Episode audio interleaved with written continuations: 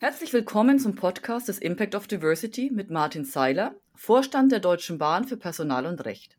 Wir sprechen heute anlässlich des IOD Global Forums am 22. Oktober bei der Bahn in Berlin über das Thema New Way of Working.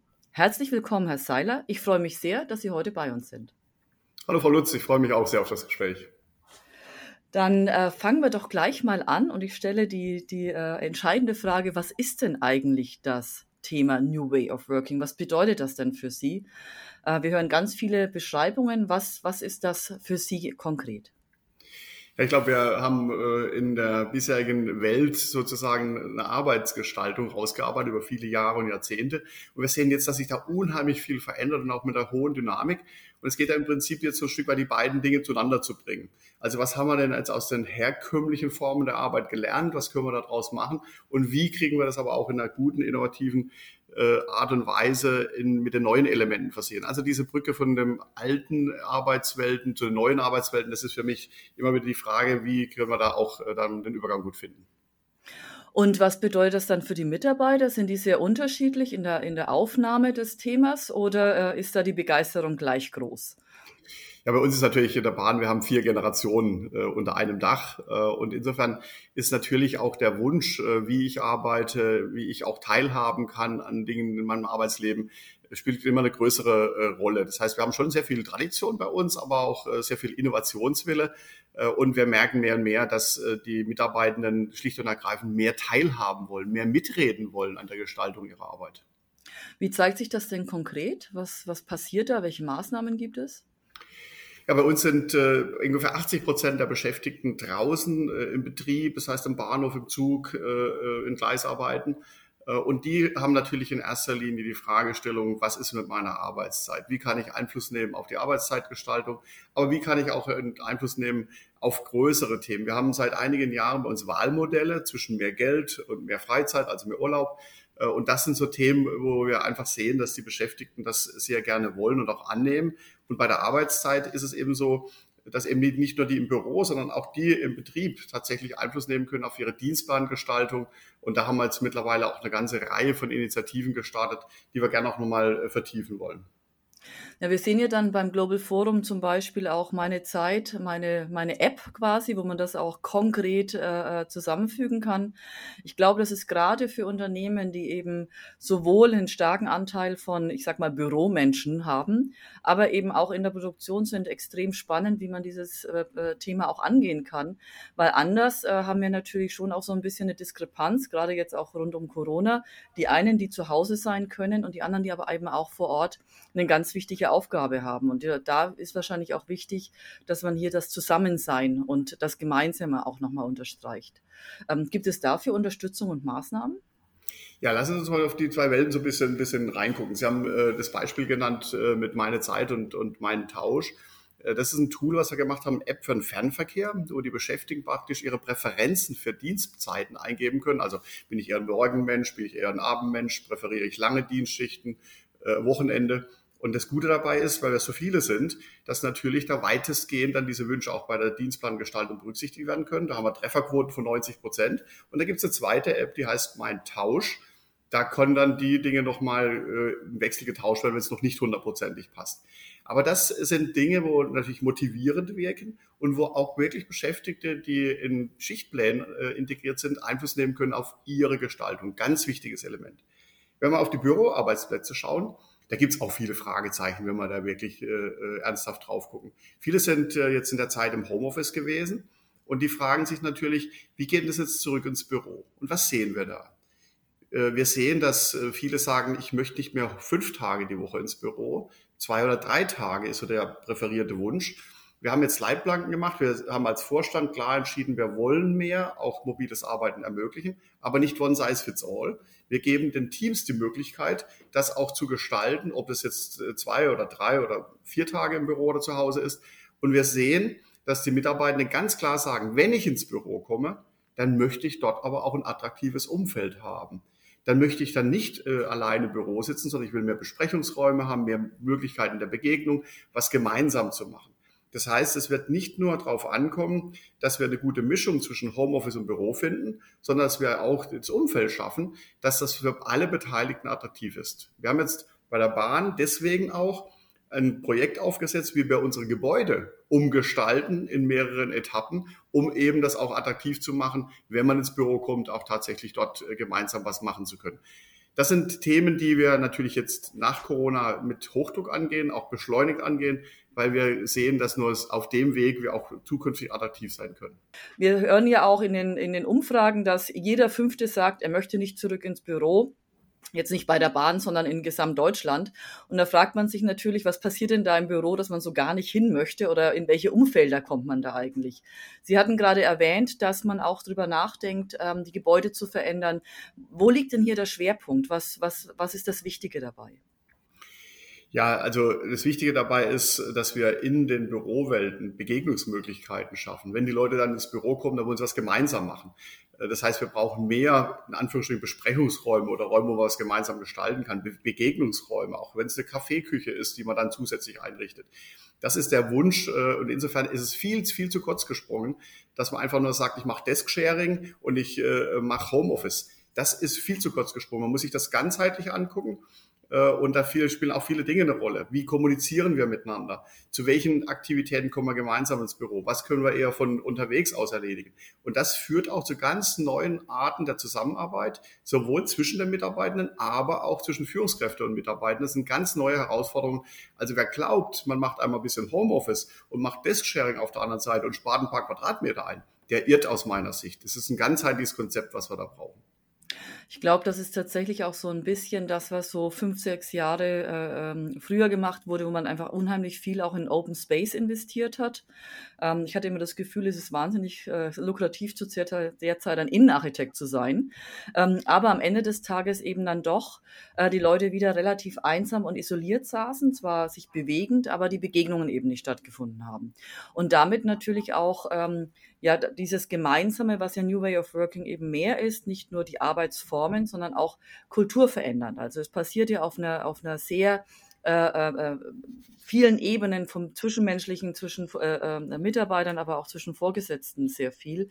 Ähm, wie erleben Sie, dass das die Mitarbeiter aufnehmen? Ist das etwas, was Sie positiv sehen oder gibt es da auch ein bisschen äh, Zurückhaltung und wie steht, sehen das eigentlich auch die Führungskräfte?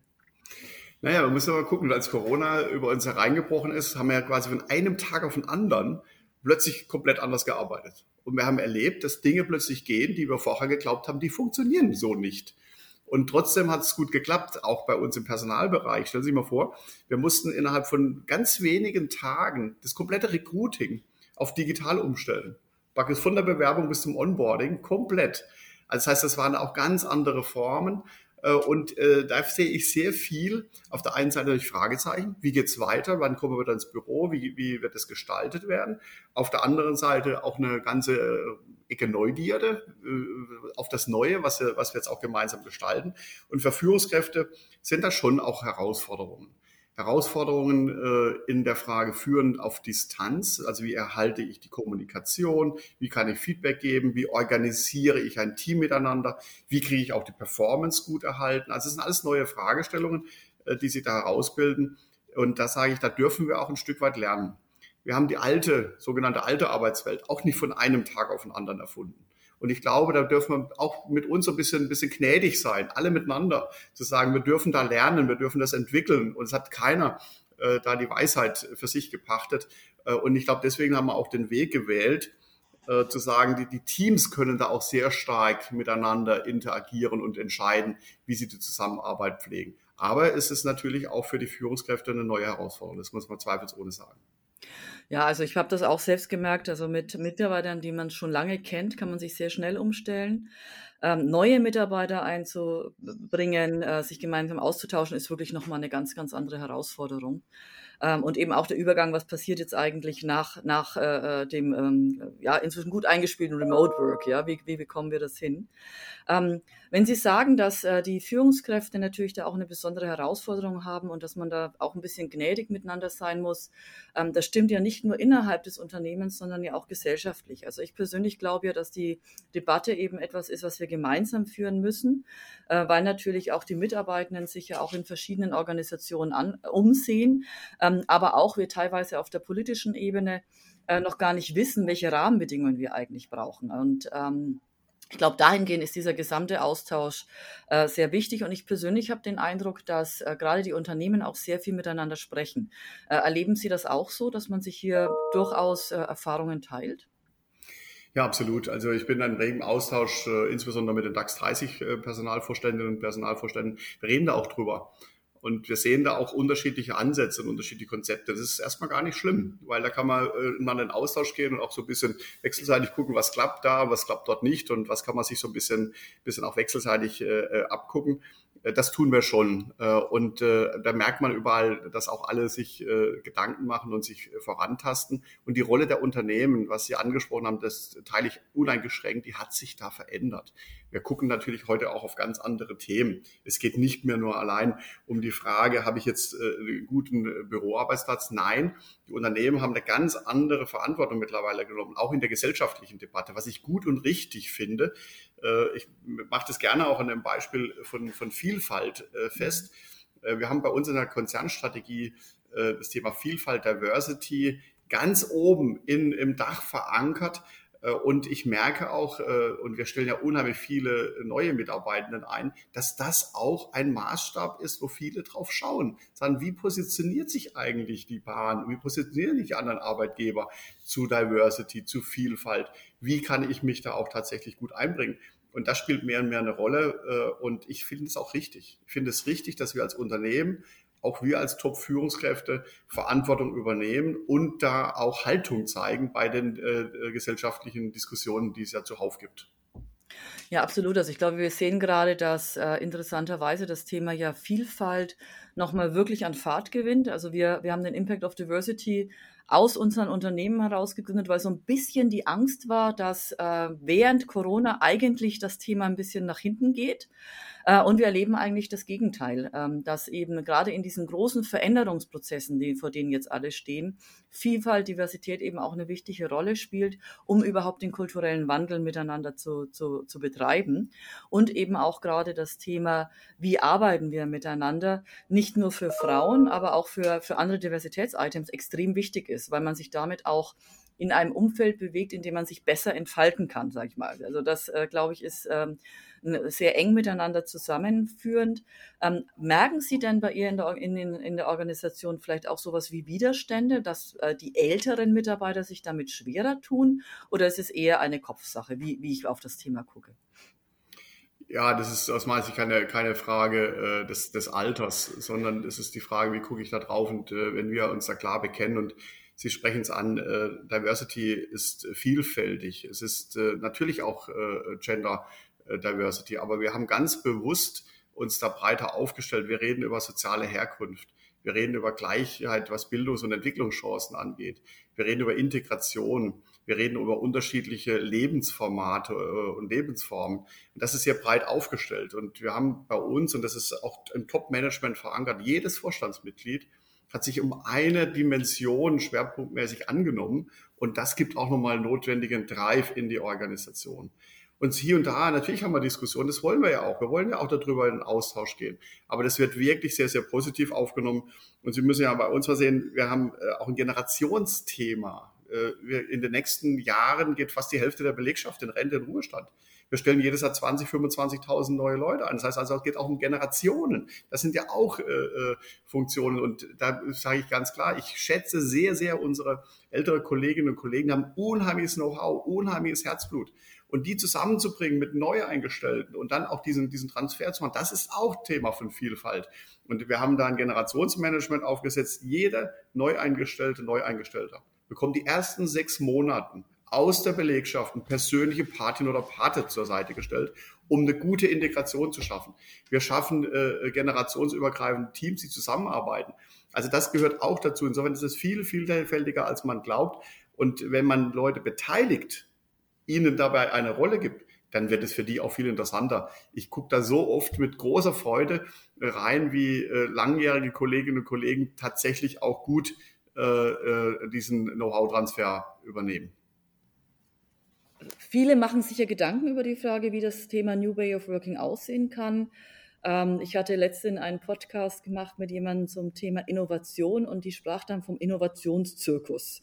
Ähm, also die Frage, wie, wie ähm, ganz, ganz tolle Blueprints, aber die große Herausforderung ist natürlich, wie man das ganze Thema äh, tatsächlich umgesetzt bekommt und natürlich auch in einer Organisation wie Ihre, die einfach auch sehr, sehr groß ist. Was, was sind die Tipps und äh, äh Herausforderungen, dass man das Thema tatsächlich dann auch an die, an die Belegschaft herantragen kann? Ich glaube, zunächst muss man sehr genau äh, hinschauen, auch zuhören. Äh, wir erleben mehr und mehr, dass die Beschäftigten wirklich auch ganz klare Vorstellungen haben, wie sie teilhaben wollen an ihrem Arbeitsleben, auch in der Gestaltung des Arbeitslebens. Es geht um das Arbeitsumfeld, es geht aber auch um die Frage, wie kann ich meine Entwicklung gestalten oder wie kann ich Einfluss nehmen auf meine Arbeitszeiten. Bei der Entwicklungsgestaltung äh, haben wir ganz klar auch neue Wege jetzt gegangen. Ich will ein Beispiel nennen. Wir machen nicht mehr in der Führungskräfteentwicklung oder in der Talententwicklung, dass alle das gleiche Programm kriegen, sondern wir gucken individuell drauf, wer braucht was, um von A nach B zu kommen. Und dann wird individuell dafür ein Pfad aufgesetzt. Das heißt, es sind ganz andere Formen auch des Lernens, des Qualifizierens, des Entwickelns, wie wir das äh, bislang hatten. Also mehr in, auf der individuellen Ebene. Natürlich sind im Hintergrund Programme, aber da wird dann auch bausteinartig so zusammengesetzt, dass eben nicht mit, mit der Gießkanne alles verteilt wird, sondern ganz konkret. Das ist ein Beispiel. Wenn wir äh, äh über Fragestellungen reden, was wir uns auch ja vorgenommen haben, mehr Frauen in Führungspositionen zu bringen, wir wollen 30 äh, Prozent bis 2024 äh, schaffen. Das sind 10 Prozent mehr. Das ist ein Riesenhub. Wir sind aber gut unterwegs. Und auf was kommt es da an? Es kommt auf die Rahmenbedingungen an. Wie können wir es tatsächlich schaffen, dass die Rahmenbedingungen so sind, dass eben auch tatsächlich mehr Kolleginnen in Führungspositionen gehen können? Da geht es um die Frage von Jobsharing, aber nicht 50-50, sondern wir machen Jobsharing 60-60, dass es eine gute Überlappung gibt. Wir sagen, wenn jemand in Teilzeit geht, dann sind wir bereit, die betriebliche Altersvorsorge bei Führungskräften auf Vollzeit fortzuführen, weil das ja oft auch mal ein Hindernis zu sagen, kann ich mir das überhaupt leisten? Was passiert denn dann eigentlich mit meiner äh, Altersversorgung? Also das sind ganz konkrete Elemente, wo wir auch neue Wege gehen, um deutlich zu machen, wir wollen das und wir sind auch bereit, dafür was zu investieren, um die Rahmenbedingungen auch zu verbessern. Also wir sehen das ganz deutlich. Der Index hat ja ein, ein Element, das sind die Rahmenbedingungen und die Korrelation zwischen flexiblen Rahmenbedingungen ähm, und eben nicht das klassische Teilzeitmodell, sondern ja auch individuell angepasst, ist eben etwas, was komplett in die Fähigkeit der Frauen in Führungsübernehmen auch einzahlt, aber auch zunehmend bei den jungen Männern, die ja auch ähm, neue Herausforderungen Forderungen haben oder, oder andere Wünsche, was die Familienmöglichkeiten angeht. Äh, oder eben auch möglicherweise vielleicht noch nebenbei ein, ähm, ja, ein, eine andere Aufgabe suchen, auch gesellschaftlicher Natur. Also ich glaube, dass da wirklich eine extrem gute Verzahnung möglich ist. Ähm, was sagt man denn den Führungskräften? Also wir äh, erleben immer wieder, wenn wir dann ähm, mit den Ebenen sprechen, dass durchaus ähm, Führungskräfte natürlich auch ein bisschen Ängste haben. Also wie kann ich kontrollieren? Ja, also schon allein die Frage an sich ist ja schon im, komplett konträr zu New Way of Working. Aber wie kann ich denn sicherstellen, dass die Anforderungen, die ja an Führungs als Führungskraft an mich gestellt werden, andere für mich leisten, wenn ich in der Vergangenheit vielleicht jemand war, der sehr engmaschig geführt hat? Ähm, was, was antworten Sie da, wenn jemand dann tatsächlich auch mit diesen Ängsten kommt? Das sind natürlich auch für, gerade für die Führungskräfte, die gewohnt sind, dass alle Mitarbeitenden um sie herum waren und zu jeder Zeit äh, da sind, ist es natürlich auch äh, eine, eine, Transformation. Das ist auch ein Change. Äh, und äh, da loszulassen, Verantwortung abzugeben, weg von der Anwesenheitskultur zu einer Ergebniskultur. Das geht nur sehr viel im Gespräch und das auch im Team miteinander zu besprechen, die Erwartungen abzugleichen. Was ist eigentlich unser gemeinsames Verständnis von Performance? Wo wollen wir gemeinsam kommunizieren? Wie wollen wir kommunizieren? Das sind die Fragestellungen und wir haben hier speziell äh, bei uns sowohl digital als auch physisch Programme aufgesetzt, bei uns in der Führungsakademie, wo wir mit Führungskräften genau dazu in den Austausch gehen, um eben auch diese Sorgen, und das ist ja berechtigt, das sind auch da Veränderungen, dann anzunehmen und zu gucken, wie kann man gemeinsam äh, das äh, gestalten. Also wir wollen da mehr hin äh, zu der Frage, wie kann ich äh, Beschäftigte begleiten, Mitarbeitende fördern, äh, wie kann ich auf Augenhöhe dann auch den Mitarbeitenden begegnen. Das ist auch eine neue Art der Führung, auch eine neue Art der Kultur, die wir dort herausprägen wollen. Und das ist auch, wenn man über, früher hat man über flache Hierarchien gesprochen. Mhm. Da wollen wir ja hin. Und das ist eigentlich die neue Form des Miteinanders zu prägen. Das Ganze hat ja auch kulturelle Ausprägungen. Also es bedeutet ja auch Haltung. Ähm, spüren Sie, ähm, dass sich äh, da tatsächlich was verändert äh, zu früher? Und was kann denn eine Organisation tun, um auch Haltung äh, innerhalb zum Beispiel den sozialen Medien und so weiter und so fort zu unterstützen? Oder hört da dann so ein bisschen das Vorleben und die, die Einflussnahme auf? Also ich bin überall da hellhörig äh, und da äh, grätsche ich auch äh, klar rein, wenn es um Spaltung geht wenn es darum geht, äh, Belegschaften zu spalten. Die, die im Homeoffice sind, die draußen im Betrieb sind, die Führungskräfte, die Mitarbeitenden, die Eltern, die Jungen und so weiter. Da gehe ich klar rein und sage, wir müssen gemeinsam für unsere Werte, wir sind Teamplayer, unser äh, Job geht nur als Mannschaftssport. Wie kann man da Haltung beweisen? Und deswegen haben wir uns auch in der Strategie einen Kompass gegeben, einen Kompass für ein starkes Miteinander. Wir haben kein Leitbild mehr, was sich unterscheidet für Führungskräfte oder für Mitarbeitenden sondern wir sagen da glasklar, wir sollen als ein Team auftreten. Bei uns gibt es ein Motor, das heißt Klartext gewinnt. Wir haben aber auch ein Motor, das heißt bahnfrei für Neues, gemeinsam für den Kunden. Du kannst es. Das sind solche ganz einfache Attribute, die wir da auch nennen und die machen das auch sprechbar die machen sprechbar. Auch zu sagen, jetzt lass uns mal Klartext reden oder jetzt lass uns mal äh, gemeinsam den Kunden äh, in den Fokus nehmen. Was ist da die Anforderung? Und diese Themen haben wir äh, in der Strategie verankert und es wird gleichermaßen durch alle Programme durchgezogen, ganz egal, auf welcher Führungsebene oder welchem Bereich wir unterwegs sind. Also Collaboration ist ja quasi eines der Schlagwörter auch rund um das Thema New Way of Working. Da ist ja Kommunikation dann tatsächlich das Miteinander sehr, sehr wichtig. Was wir so ein bisschen feststellen, also wir machen dann auch ähm, äh, äh, Seminare zum Beispiel an Universitäten, Collaboration und Negotiation. Also wie, wie mache ich eigentlich meine Verhandlungsführung in einem kollaborativen Umfeld? Ähm, und was bedeutet kollaborativ eigentlich? Ähm, Sie haben das jetzt sehr schön beschrieben, auch dass das Miteinander, dass im Prinzip die Aufgaben durch die gesamte Organisation gehen und man also quasi nicht so die Führungskraft vorne weg hat, sondern tatsächlich sich mit, einbringen kann. Wir stellen fest, dass Universitäten die Mitarbeiter oder die jungen Menschen dazu hin eigentlich nicht ausbilden oder das auch oftmals gar nicht in den, in den Lehr, äh, ähm, ja, Vorgängen vorgesehen ist oder extrem abhängig ist vom einzelnen Professor. Wie nehmen Sie das wahr? Sind die jungen Menschen quasi im Kopf schon so weit, dass sie sagen, wir wollen den New Way of Working und Collaboration, aber eigentlich in den gar nicht erfahren haben, was das bedeutet? Ja, da sprechen Sie einen Punkt an, der mich in der Tat auch sehr beschäftigt. Also welche Voraussetzungen werden eigentlich wo geschaffen, äh, um dann tatsächlich diese Form der Zusammenarbeit, aber auch das Thema Haltung dann in den Beruf äh, mit zu übernehmen. Und da habe ich äh, schon auch die Fragestellung, das beginnt äh, schon in der äh, Schule und in der Bildung dann auch, äh, beginnt das geht es auch fort. Wo sind denn eigentlich die Orte, wo das erlernt wird? Mhm. Wo sind denn die Orte, wo wir in Scharnierfunktionen kommen?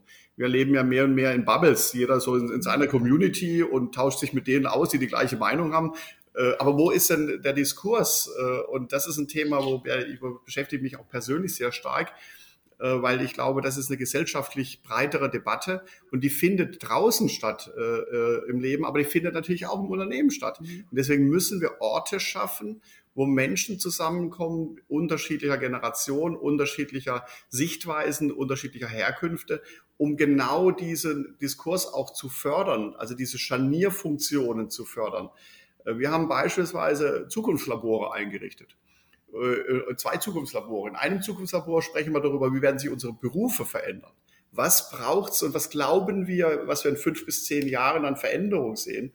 Und ein zweites Zukunftslabor, gleiche Zeitachse, was glauben wir, wie wir künftig miteinander zusammenarbeiten. Und die, diese Zukunftslabore, die haben nicht die Aufgabe, quartärlich Ergebnisse zu erzielen, mhm. sondern die sollen äh, Entwicklungen aufzeigen. Die sollen aufzeigen, wo geht der Weg hin. Und dann muss darauf abgestellt dann auch äh, tatsächlich Programme entwickelt werden.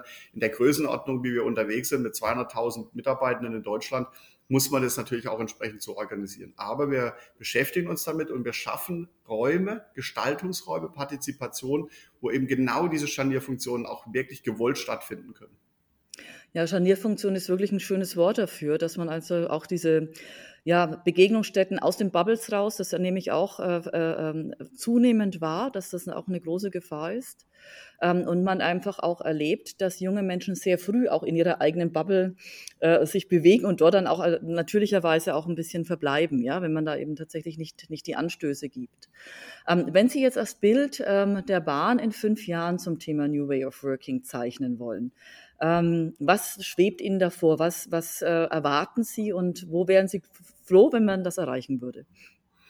Also ich bin mir sicher, dass wir auch in fünf Jahren noch wirklich attraktiv sind, aber nicht dadurch attraktiv sind, dass wir das einfach so weitermachen, wie wir es heute machen, sondern wir müssen uns da ganz klar entwickeln. Äh, und das, das, das größte Wort, Sie sagen Partizipation, äh, ich sage Teilhabe, ist aber das Gleiche. Nämlich es geht darum, wie können wir Rahmenbedingungen schaffen, dass wir attraktiv sind, dass die Leute motiviert sind. Und ich sage immer, am Ende haben alle was davon. Die Kunden haben was davon, die Mitarbeitenden haben was davon und das Unternehmen auch. Und da genau hinzugucken, welche Veränderungen brauchen wir. Es spielt am Ende immer wieder die gleichen äh, Themen eine Rolle. Ist das, was ich tue, macht das Sinn? Also die Purpose-Frage. Mhm kann ich mich da wiederfinden in dem, was ich da tue? Der zweite Teil ist, welche Verantwortung wird mir übertragen? Darf ich auch was entscheiden? Kann ich da auch äh, Verantwortung im Großen und Kleinen tagtäglich übernehmen? Und der dritte, das dritte Element, es wird immer wichtiger, welche Gestaltungsmöglichkeiten habe ich? Und äh, ganz einfach, es sind eigentlich drei Gründe, warum jemand zu einem Unternehmen geht und dort bleibt. Sinn, Verantwortung und Gestaltung. Und wenn wir diese Felder nehmen, und uns da genau drauf gucken und sagen, wie können wir Verantwortung übertragen? Wie können wir Vertrauen schenken? Wie können wir aber auch Mut machen, auch mal was anders zu machen? Und wie können wir die Menschen in der Gestaltung mitnehmen, in der Teilhabe mitnehmen und diese Gestaltungsfreiräume zu geben? Und das, glaube ich, macht uns erfolgreich und wird uns auch in Zukunft erfolgreich machen. Vom Purpose her kommend da ist die Bahn äh, relativ einfach. Wir haben einen klaren Auftrag. Wir sind Teil der Mobilitätswende. Wir sind Beitrag zum Klimaschutz. Wir haben, äh, äh, glaube ich, äh, nicht das Problem zu erklären, gibt es eine Bahn in fünf oder in zehn Jahren noch, wie viele andere Industrien oder, oder Berufsfelder das haben. Das ist bei uns klar. Und im Übrigen sehen wir da, dass viele, gerade auch junge Menschen, und egal von, von welchem Bildungsabschluss zu uns kommen, genau aus dem Grund, die sagen, ich möchte da einen Beitrag leisten und ich finde es cool, äh, dass die Bahn ein Unternehmen ist, was auch nachhaltig nach vorne geht. Ja, absolut. Also wir sehen das auch im europäischen Vergleich. Das ist tatsächlich ähm, unheimlich attraktiv, sich wieder mit der Bahn äh, äh, äh, ähm, zu verbinden, einfach auch wie Sie eben sagen, Purpose. Und was ich auch noch interessant finde, das Thema Purpose und äh, Sinnstiftung ist etwas, wo wir früh gesehen haben, dass es für Frauen ein ganz wichtiger Wert ist, weil bei Frauen immer so ein bisschen das Thema Familie ja so dagegen spielt. Ne? Also bin ich an einem Ort, der sinnvoll ist, wo ich etwas erreichen kann, oder aber ziehe ich mich auf ein anderes Feld zurück? Und äh, was wir eben feststellen, dort, wo es eine starke Sinnstiftung gibt und tatsächlich eine, eine starke Verbindung, eben Frauen auch durchaus sagen, ja, ich traue mir das viel verstärkter zu, das miteinander zu verbinden. Äh, und ich nehme auch äh, die Herausforderung an, das zu versuchen, weil ich eben etwas Sinnvolles tue. Und das nächste, was sich dann zeigt, ist, dass das für die Generation Y und die Z dann sowieso, also ja noch ein viel stärkerer äh, Motivator ist. Das heißt, ähm, da ist dann die, tatsächlich die, die Bahn äh, ähm, absolut äh, auf dem Spot äh, der Bedürfnisse der nachfolgenden Generationen. Und ähm, natürlich auch das ganze Thema Nachhaltigkeit, und das sehen wir ja auch in der ganzen Debatte rund um Diversität, Nachhaltigkeit, äh, CSG, das sind natürlich die Themen der Zukunft. Ähm, und ich freue mich auch, die dann in der Zukunft mit Ihnen am 22. Oktober nochmal weiter diskutieren zu dürfen. Ähm, ich bin mir sicher, dass wir da ganz interessante Erkenntnisse haben. Wir haben zum Beispiel auch jemanden da, die sich mit dem Thema ähm, ja, äh, Herausforderung, also Überforderung. Manche Menschen fühlen sich ja gar nicht so richtig wohl, wenn sie auf einmal Dinge entscheiden können. Ja, wie, wie mache ich meine Mental Health? Äh, und solche Themen wollen wir da gemeinsam äh, diskutieren. Also da freue ich mich sehr drauf. Ähm, und vielleicht haben Sie ja auch noch eine Frage an mich. Ja, Frau Lutz, äh, also ich freue mich total auch auf äh, den Dialog. Äh, Sie merken, das macht Spaß und können wir auch deutlich noch weitermachen. Sie sind ja eine Vorreiterin in diesem Feld und haben da ja auch viel gearbeitet und geforscht. Was würden Sie sagen, wenn Sie jetzt mal so die letzte Dekade zurückgucken? Was haben wir gelernt und was ist jetzt das wesentliche Element nach vorne, was Sie auch uns und mir auch mitgeben würden als Vorstand von einem großen Unternehmen? Also ich glaube, was sich ähm, tatsächlich in der Debatte deutlich verändert hat, ist, ähm, dass einige Unternehmen, tatsächlich nicht alle, ähm, absolut erkennen, welche Kraft in Diversität liegt. Also welche Kraft in der Möglichkeit, äh, wie ich Veränderungsprozesse gemeinsam unterstütze. Und was wir eben sehen, ist, ähm, Dort, wo Durchlässigkeit herrscht, müssen sich Organisationen gravierend strukturell verändern. Und das schafft dann eben tatsächlich den kulturellen Wandel, die Offenheit. Das sind die Frauen dann der messbare Indikator, aber eben auch alle weiteren Diversitätsitems wahnsinnig wichtig. Und äh, das, was wir jetzt in den letzten Jahren sehen, ist eben, dass es, äh, und da ist die Bahn eben auch ein Vorreiter, Unternehmen gibt, die das zutiefst verstehen und ähm, als ja Purpose, aber eben auch als äh, gute Herausforderung für massive Veränderungen und Erneuerungen nutzen. Und äh, ich glaube, da entstehen echte Chancen, dass wir nachhaltig das Thema nochmal verankern. Und das ist auch ein großer Unterschied. Es wird diesmal nicht weggehen. Ja, und das ist gut so. Das ist wirklich gut so, Frau Lutz. Ich freue mich auf den weiteren Dialog und insbesondere ja auf den 22. Oktober. Das wird bestimmt äh, sehr, sehr spannend. Ja, und wir haben ja auch noch äh, ganz äh, weitere Einsichten äh, über Facebook, über äh, Leute von Intel. Äh, wir sprechen auch äh, mit der Deutschen Welle. Also ich glaube, dass wir da ganz, ganz viel äh, Input noch haben. Ich freue mich auch sehr drauf. Das Gegenteil von Diversität ist Monotonie. Und Monotonie ist einschläfernd und langweilig. Wir wollen mehr Diversität und mehr Erfolg für Unternehmen. Hören Sie doch das nächste Mal rein wenn wir mit weiteren Gästen sprechen.